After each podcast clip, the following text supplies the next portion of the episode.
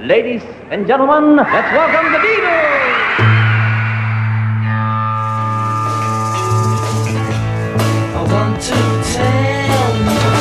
About the Beatles, der Podcast zu den Fab Four mit Malte Asmus. It's great, it's sold, it's the bloody Beatles, shut up. Was haben eine kiffende Folklegende, ein psychedelischer Zahnarzt und ein angeschossener Schauspieler mit den Beatles zu tun? Eine ganze Menge, denn jeder von ihnen öffnete den Fab Four auf seine Art neue Horizonte und beeinflusste dadurch gewollt oder ungewollt mit Rubber Soul und Revolver zwei der experimentellsten und wohl auch besten Alben der Fab Four und damit auch insgesamt ihre musikalische Entwicklung. Aber sie sorgten indirekt auch für einen Bruch im Bandgefüge, der nie ganz repariert werden konnte und Jahre später letztlich auch zum Ende der Beatles führen sollte. In dieser Podcast-Serie über die Beatles haben wir schon einige Personen vorgestellt, denen die Öffentlichkeit den Beinamen Fünfter Beatle verpasst hat.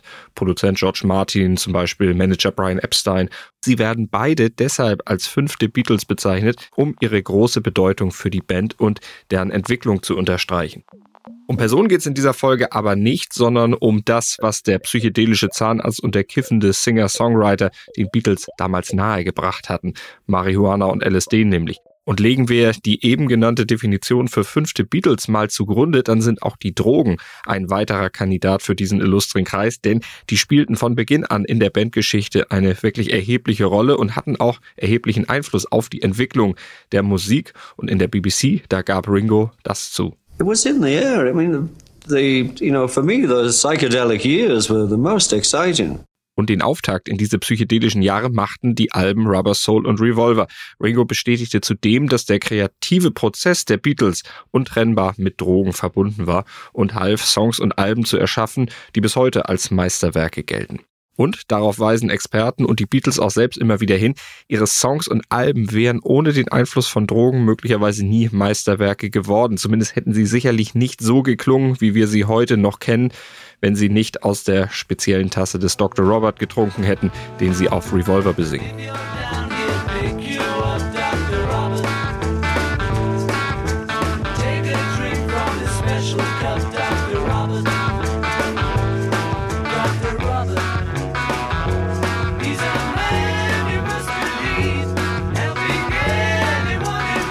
Mein Name ist Malte Asmus und ich möchte euch vor Beginn dieser Podcast-Ausgabe versichern, ich werde hier auf jeden Fall Drogen nicht verherrlichen, sondern möchte heute bei I Want to Tell You About the Beatles lediglich die Bedeutung erklären, die bewusstseinserweiternde Substanzen auf das Werk und auch die Entwicklung der Fab Four als Individuen hatten. Was sich auf jeden Fall vorausschickend schon mal festhalten lässt, die Musik der Beatles entwickelte sich analog zu den Drogen, die sie nahmen. Sie wurde immer experimenteller und vor allem auch psychedelischer. Die Drogenkarriere der Beatles, die begann natürlich schon im Teenageralter mit Alkohol und Zigaretten. Ich denke, darüber brauchen wir nicht groß reden, denn in den 50er Jahren, da waren Zigaretten schließlich relativ billig und hatten auch ein positives Image. Rauchen galt als cool und vor allem auch als rebellisch, nicht erst seit James Dean. Und daher fingen auch immer mehr Leute an zu rauchen und eben auch die vier Beatles schon in sehr jungen Jahren. Parallel dazu sprach sich unter den Jugendlichen nicht nur in Liverpool herum, dass sich aus gängigen Schnupfensprays mit Benzedrin getränkte Pappstreifen ausbauen ließen. Aus diesen Pappstreifen saugten sie dann das enthaltene Stimulanzmittel heraus und berauschten sich an dessen euphorisierender Wirkung. Und ein weiteres Aufputschmittel kam für die Beatles dann während ihrer Zeit in Hamburg zum Einsatz. Paludin, Paladin, which were women's slimming pills. And we'd take them and froth at the mouth and leap up and down singing, what I say? Daran erinnerte sich George Harrison in einer Beatles-Doku der BBC später. Preludin, genannt Prellies, waren eigentlich Schlankheitspillen, sie enthielten jedoch ein Amphetamin und das minimierte Erschöpfungszustände und verhalf den Beatles zu mehr körperlicher Ausdauer. Und die war auch bitter nötig, denn das Programm, das sie bei ihren Auftritten auf der Reeperbahn in Hamburg zu absolvieren hatten, war schon mörderisch. They booked us for eight hours a night and then the club we were in had to close down. The police shut it down. So they moved us into another club where there was another band also booked for eight hours. Mm-hmm. So instead of giving us four hours each, we started at two in the afternoon, did an hour, and they did an hour, and we did an hour, and we went right through. Ein echtes Mammutprogramm und die Folge war zu wenig Schlaf. Und dazu kamen ja auch noch die körperlichen Anstrengungen auf der Bühne, denn die Beatles sollten ja nicht nur singen und spielen, sondern sich dabei auch noch auf der Bühne bewegen. Mach Schau, das war das, was ihnen die Gäste in dem Club, in dem sie spielten, immer zuriefen. Sie sollten tanzen und richtig Alarm machen. Und ohne Präludien wäre das in der Intensität einfach nicht möglich gewesen. Das wussten auch die Clubbesitzer und verteilten die Pillen freigebig an ihre Musiker. Und für die Clubbesitzer hatte der Konsum der Pillen auch noch einen weiteren positiven Effekt. Eine Nebenwirkung des Medikaments war nämlich Mundtrockenheit. Also tranken die Beatles natürlich auch mehr Bier was zum einen ihr Spesenkonto belastete, ihre Auftraggeber letztlich damit Geld sparte und zudem die Darbietung auf der Bühne noch ausgelassener werden ließ.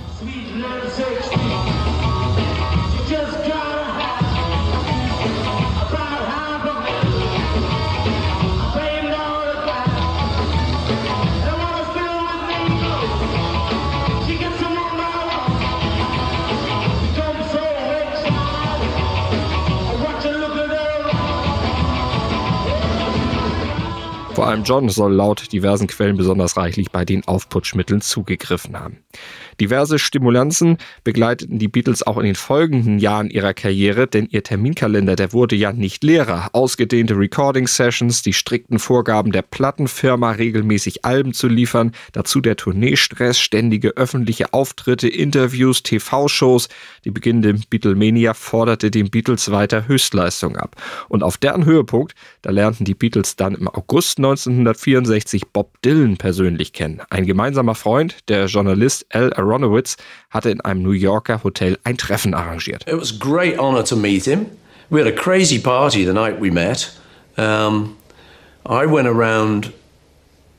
I thought I got the meaning to life that night. So erinnert sich Paul McCarthy in der BBC an dieses erste Treffen mit dem großen Idol. Die Beatles waren nämlich große Fans von Dylans Musik, vor allem seine tiefgründigen Texte, die hatten es besonders John angetan. Und jetzt saßen diese Musikgrößen beieinander, tauschten sich aus, tranken und die Beatles boten höflich natürlich von ihren Pillen an. Doch Bob Dylan, der hatte was anderes dabei. Gras. That was the first time for me that I'd really smoked marijuana. And uh, I laughed and I laughed and I laughed. It was fabulous. So erinnerte sich Ringo Starr in der BBC Jahre später an diese erste Begegnung mit Marihuana und Dylan. Und dass die Beatles keine oder kaum Erfahrung mit Marihuana hatten zu diesem Zeitpunkt, verwunderte Bob Dylan dann doch ziemlich, denn schließlich hatten sie doch in I Want to Hold Your Hand diese Textzeile drin. It's such a feeling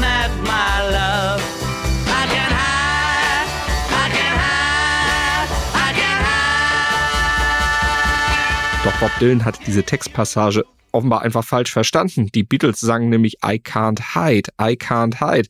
Doch für Dylan klang es wie I get high. Und das taten sie dann an diesem Abend in einem New Yorker Hotelzimmer erstmals richtig. Sie wurden high, dank Bob Dylan. George Harrison und John Lennon, die hatten zuvor schon mal Pott geraucht, aber die Wirkung, die hatte sich bei ihnen nicht richtig eingestellt, von daher hatten sie diese Experimente wieder gelassen. Doch das Zeug von Dylan, das schlug mehr ein, vor allem, wie gehört, bei Ringo. Denn dem war das Prozedere beim gemeinsamen Grasrauchen nicht unbedingt geläufig, von daher reichte er den Joint nach einem Zug nicht einfach weiter, sondern rauchte ihn wie eine Zigarette ganz alleine. Kein Wunder, dass der Lachflash nicht lange auf sich warten ließ. Aber auch bei McCartney verfehlte die Droge ihre Wirkung nicht, sondern erweiterte tatsächlich sein Bewusstsein. And I went around trying to find our roadie. Mal, Mal, Mal, get a pencil and a paper. I've got it, I've got it. And Mal, because we're a bit out of it, he couldn't find a pencil and paper anywhere. But eventually, in the, in the end of the evening, he found it, and I wrote down my, my message for the universe, you know. I said, now keep that. Keep that in your pocket. And Mal did. The next morning, he said, Hey, Paul, he said, Do you want to see that? I said, What? He said, That bit of paper. Oh, yeah. And I'd written, There are seven levels. Und durch diese Begegnung mit Dylan und Marihuana erreichten die Beatles ebenfalls ein anderes Level. Ihr Songwriting veränderte sich nämlich. Sie brachen langsam, aber sicher mit den bis dato gültigen Konventionen des Pop-Business. Anfangs sangen sie Songs wie diese hier. She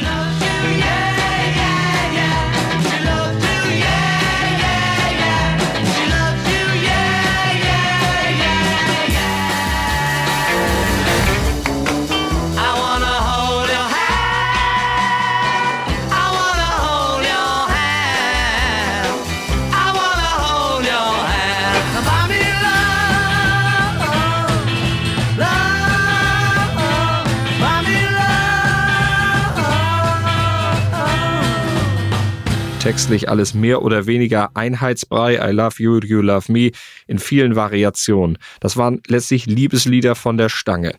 Durch die Beschäftigung mit Dylan und seiner Art zu texten wurden sie aber selbstbewusster, subjektiver zu schreiben, ihren Texten mehr Tiefe und auch Reife zu geben. Der gigantische Sprung, den die Beatles in dieser kurzen Zeit machten, ist deutlich hörbar. Das Album Help wurde im August 1965 kurz vor dem Treffen mit Dylan veröffentlicht. Rubber Soul folgte im Dezember 1965 und beide Alben trennen zwar nur wenige Monate, musikalisch und textlich, aber Welten. And the work they were giving me was much more interesting. They were um, finding new frontiers all the time. Die Beatles verschoben die Grenzen, setzten sie neu, erklärte Produzent George Martin hier in der Anthology. Und das lag daran, dass sie in den Monaten zuvor ihren Horizont erweitert hatten. Sie waren durch die USA getourt, hatten sich klanglich von der dortigen Musikszene inspirieren lassen, von den Independent Labels Stax Records und Motown. Das hörte man dann auch bei Rubber Soul. Die Gitarren- und Bassparts von Paul McCartneys Drive My Car waren zum Beispiel von Otis Reddings Respect inspiriert.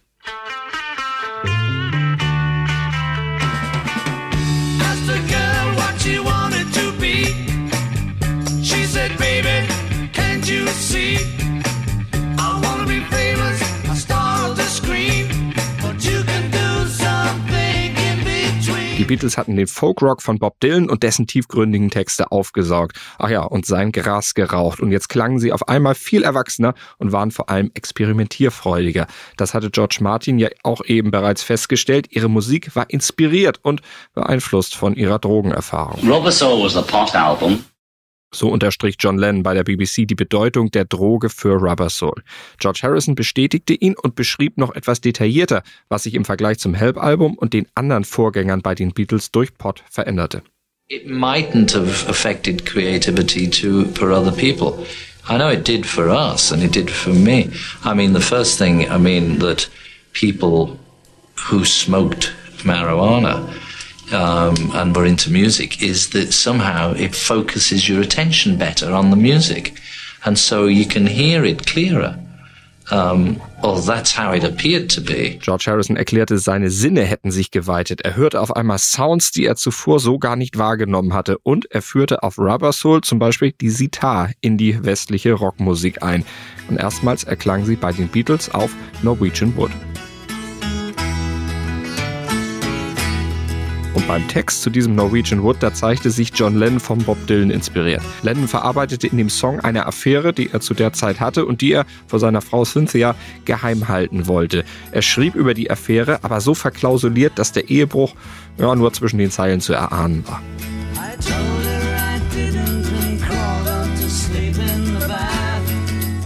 Aber auch der Text zu Nowhere Man unterstreicht das neue Songwriter-Level der Beatles. John schreibt hier darüber, wie einsam und isoliert er sich in seinem Haus vor den Toren Londons fühlte.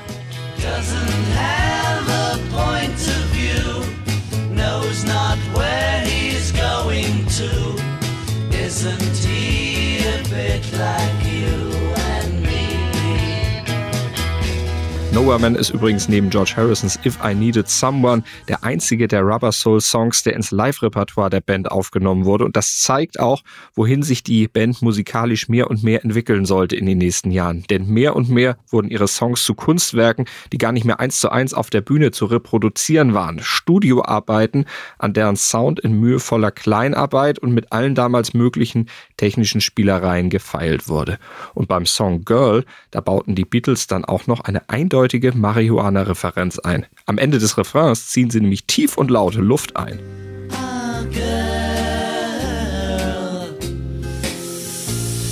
So eine klare Anspielung auf tiefes Inhalieren beim Kiffen, oder?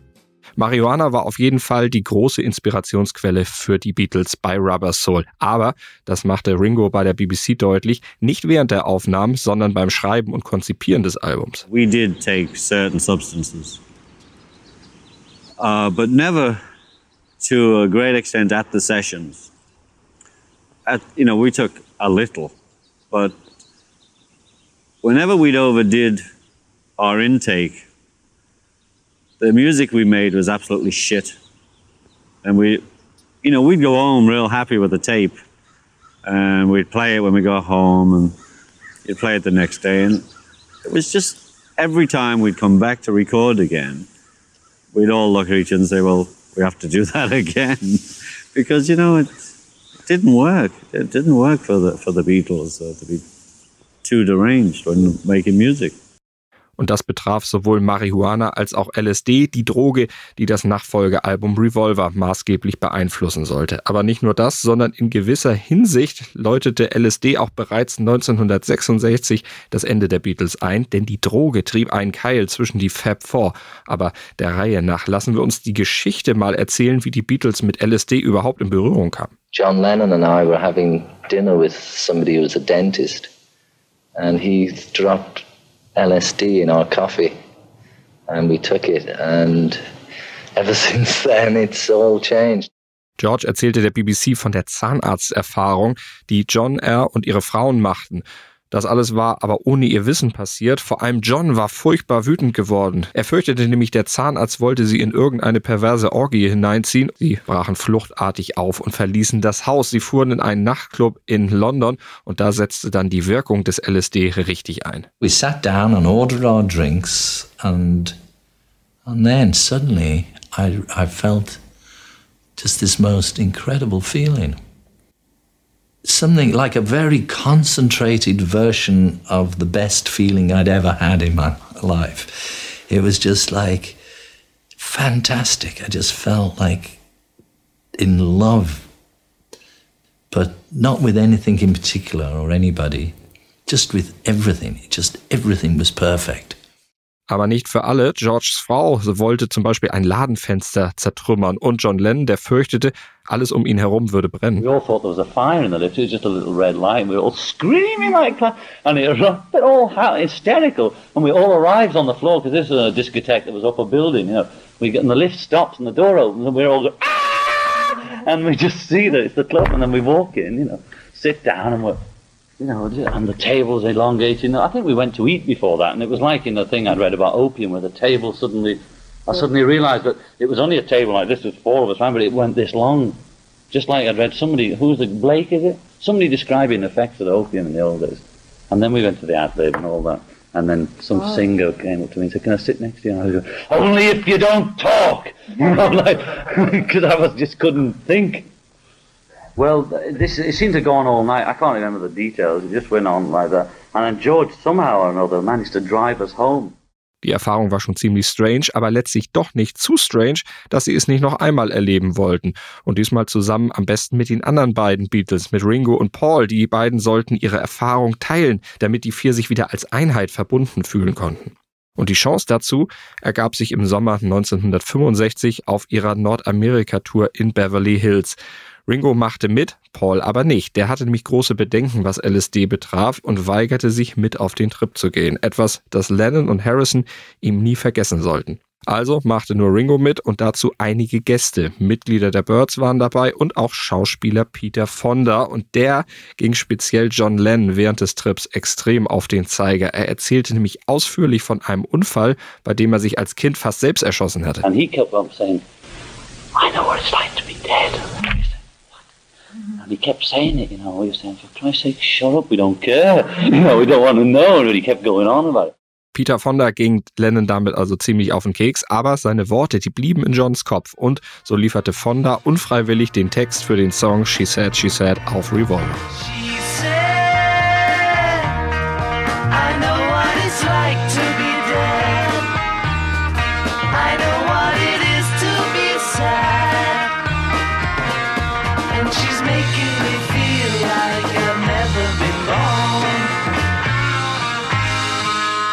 She Said, She Said ist übrigens der einzige Beatles-Song, auf dem Paul McCartney nicht mitgespielt hat.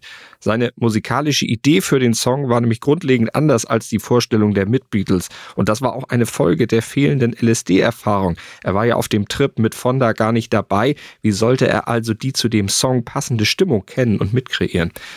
Also brannte ein Streit auf und er verabschiedete sich mit einem gepflegten Fuck you in den Feierabend und ließ die anderen drei alleine aufnehmen. Und das markierte einen ersten Bruch in der Beziehung der Beatles untereinander. Ein Bruch, der nie ganz wieder heilen sollte. Jahre später sollten sich die Beatles nämlich auch wieder in so einer Situation befinden. Paul auf der einen, die anderen drei auf entgegengesetzter Seite vor Gericht nämlich. Aber das ist eine andere Geschichte, die wir hier auch nochmal erzählen werden in diesem Podcast. Jetzt bleiben wir aber bei Revolver. Und wenn wir uns die Beiträge von Paul auf diesem Album mal genau anhören, dann fällt auch auf, die unterscheiden sich von denen, die Lennon und Harrison beispielsweise beisteuerte. Und das war wohl auch eine Folge der fehlenden LSD-Erfahrung. Seine Songs waren zwar auch kreativ und neuartig, aber eben doch anders als die von Lennon und Harrison. Paul war eher noch von Pot inspiriert. Ooh,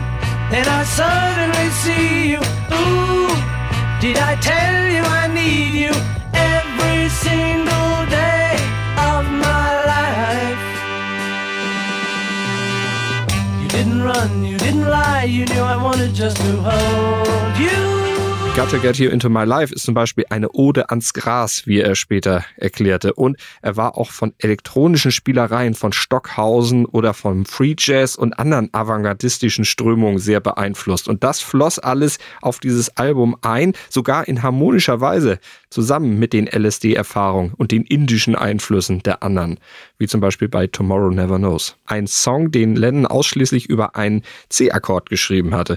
Und McCartney hatte zu Hause dafür Tonband Tonbandschleifen angefertigt mit diversen Geräuschen, die er dann mit ins Studio brachte. Und dort ließen sie die Bänder vor und zurücklaufen, um die nötige Atmo für den Song zu erschaffen und akustisch zu untermalen.